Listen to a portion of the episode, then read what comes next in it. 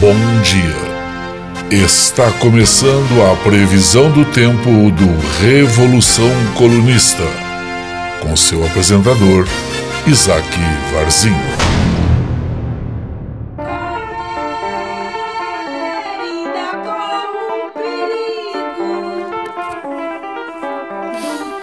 Amigos, muito bom dia. Hoje é quarta-feira, dia 5 de agosto. Nossa, gente tem que até parar para pensar se está falando a verdade ou se está enganado, porque já é agosto, minha gente.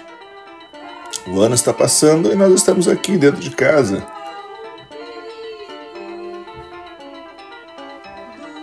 Vendo o tempo passar.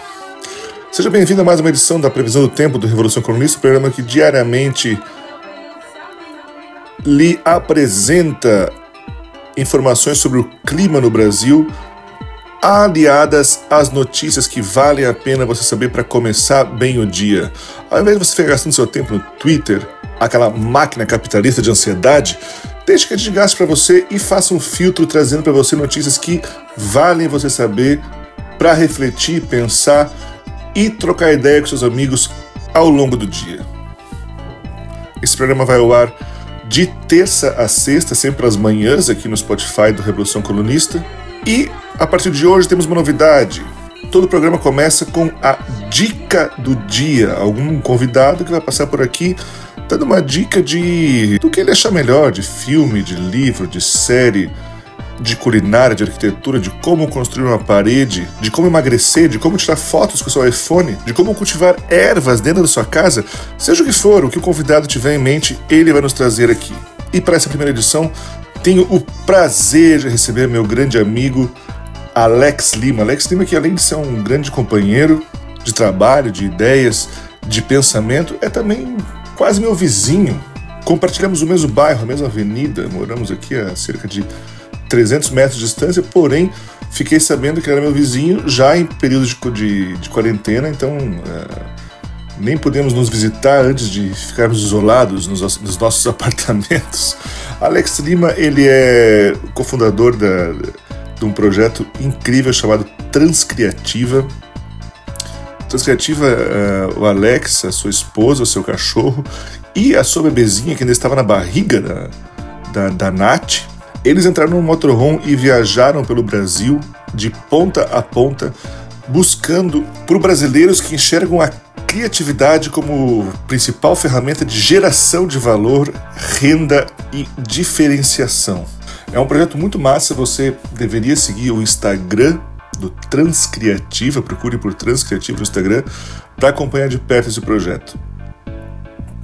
Alex, seja bem-vindo qual que é a sua dica para nós hoje?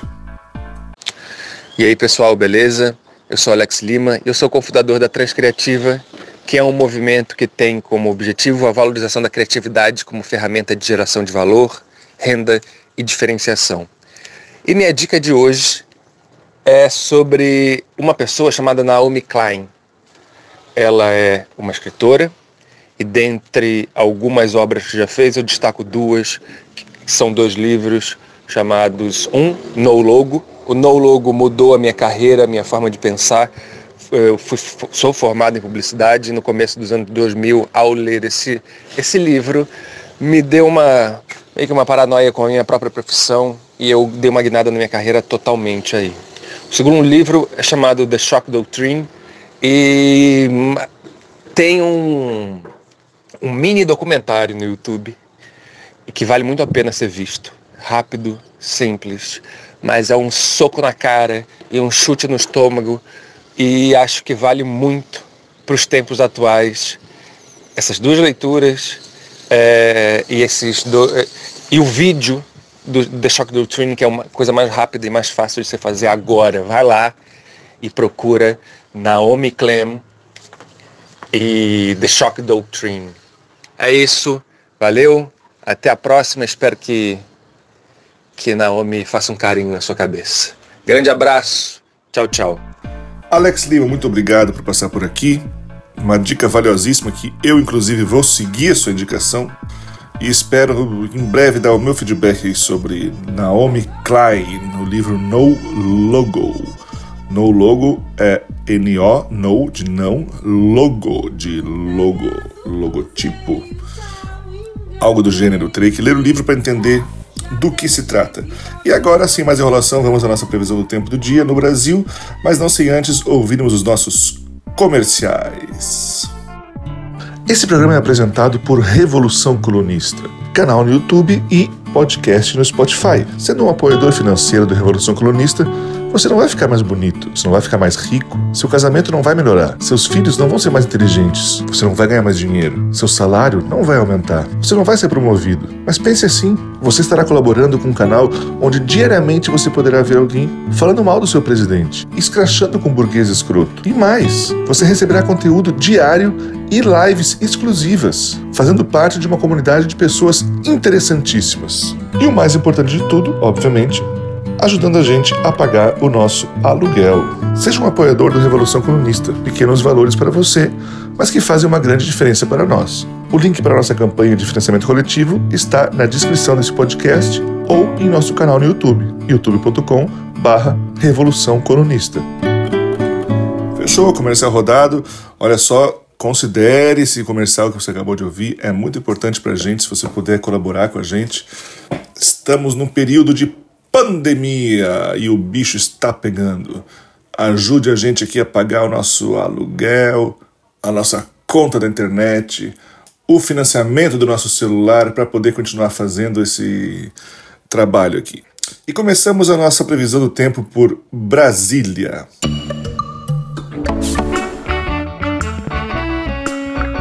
Em Brasília hoje é um dia de sol, dia todo com sol, sem nuvens. E à noite também um dia de tempo aberto. Olha, um dia maravilhoso de lindo hoje em Brasília. Máxima de 24 graus, mínima de 10 graus. E hoje em Brasília, o presidente Bolsonaro lamenta a explosão em Beirute. O assunto do planeta desde ontem é, é a explosão maluca que rolou em Beirute. Um episódio desastroso e assustador e, e com cenas muito impactantes que impactaram também o nosso presidente. O presidente Bolsonaro se manifestou na noite dessa terça-feira sobre a grande explosão que deixou mortos e feridos em Beirute, capital do Líbano. No Twitter, Bolsonaro disse que está profundamente triste com as cenas, que viu e que lamenta o episódio como se tivesse ocorrido no Brasil. O presidente destacou ainda que o país abriga a maior comunidade de libaneses do mundo. Abre aspas. Profundamente triste com as cenas da explosão em Beirute. O Brasil abriga a maior comunidade de libaneses do mundo e, deste modo, sentimos essa tragédia como se fosse em nosso território. Manifesto minha solidariedade às famílias das vítimas fatais e aos feridos. Fecha aspas. Não gostaria de magoar nenhum libanês nesse momento de tanta dor, tanta dificuldade que eles estão enfrentando, porém, quando o Bolsonaro diz que sente a dor e sente a tristeza deste povo como se fosse do seu próprio povo, gostaria de compartilhar com os libaneses que Bolsonaro, ao comentar sobre as dezenas de milhares de mortes que ocorreram no Brasil, disse aos brasileiros o seguinte: E daí? O que, eu posso fazer? Não sou coveiro? Considerando que no Líbano foram 100 mortes, mais ou menos até agora, anunciadas, e no Brasil já são 100 mil mortes, se para os brasileiros a palavra de motivação que o presidente tem é dizer que não tem nada a ver com a história, fico pensando o que ele realmente quis dizer aos libaneses ao sugerir que sente a sua dor como se fosse no seu próprio país. Num breve cálculo matemático, uma regra de três, considerando 100 mortes em relação a 100 mil mortes no Brasil, isso daria um sentimento equivalente a zero. E continuamos nossa previsão do tempo agora em Belo Horizonte.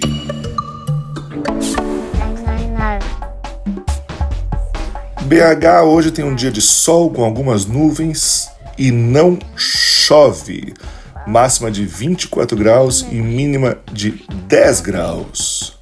Belo Horizonte, capital de Minas Gerais, Minas Gerais, terra natal do pastor Valdemiro Santiago o pastor Valdemir Santiago, que recentemente o Ministério Público Federal pediu que o pastor pague 300 mil reais por prometer falsa cura da Covid-19. 300 mil reais.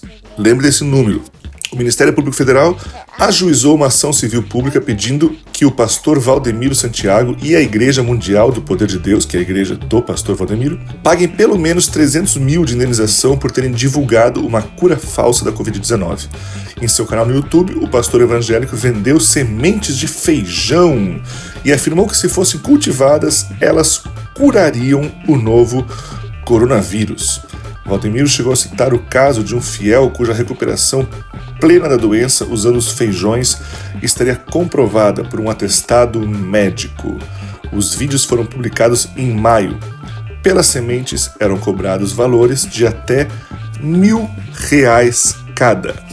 Ora, veja você, pastor Valdemiro, condenado a pagar 300 mil reais por uma semente de feijão que ele cobrava mil. Ou seja, supondo que ele vendeu 300 sementes, isso já pagaria a multa que ele está devendo. Porém, as igrejas do pastor Valdemiro infestam esse Brasil como moscas infestam uma banana que já está apodrecendo.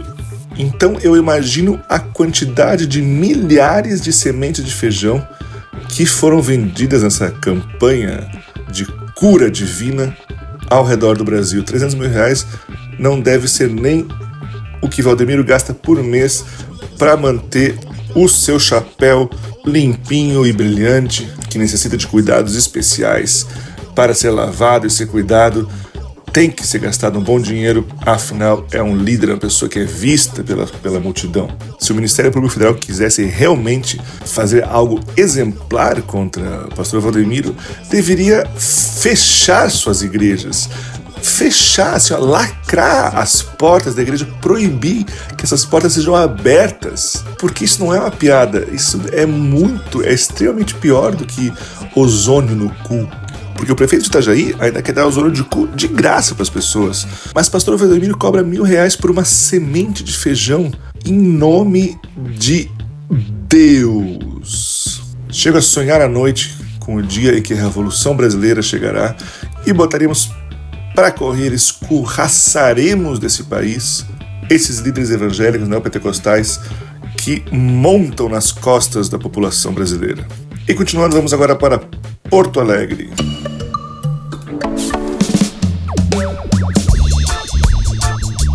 Porto Alegre hoje é um dia de sol com algumas nuvens, mas não chove máxima de 28 graus e mínima de 12 graus. Porto Alegre, terra natal do nosso vice-presidente Hamilton Mourão. E depois de dizer que o Brasil não teme represália dos Estados Unidos caso escolha o sistema 5G da empresa chinesa Huawei, o vice-presidente Hamilton Mourão voltou a ser alvo de duras críticas dos bolsonaristas. O blogueiro Alan dos Santos, um dos que estão sendo investigados no inquérito das fake news, tocado pelo Supremo Tribunal Federal e que fugiu do país recentemente com medinho de ser preso, escreveu hoje no Twitter: Quem precisa de um inimigo quando se tem um vice como esse?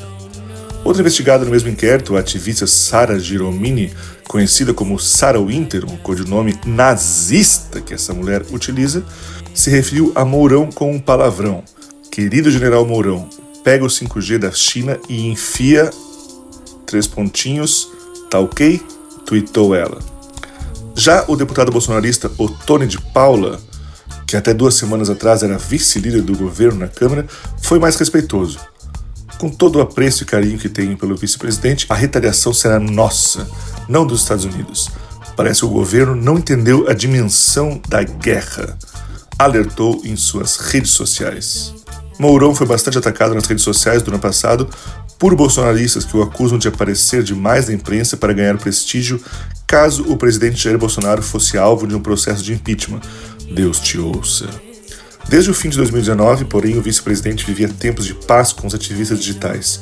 Com os elogios a Huawei, que para Mourão tem capacidade bem maior do que a dos concorrentes, a trégua acabou.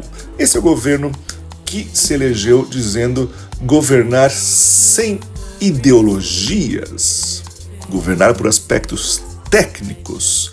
Veja você, um governo que utiliza a tecnologia 5G como mais um pretexto para ser o cachorrinho de estimação que lambe diariamente a região escrotal do governo americano. O governo americano manda rolar, o governo brasileiro rola. O governo americano manda fingir de morto, o governo brasileiro finge de morto. O governo americano manda falar mal do 5G chinês, o governo brasileiro fala mal do 5G chinês.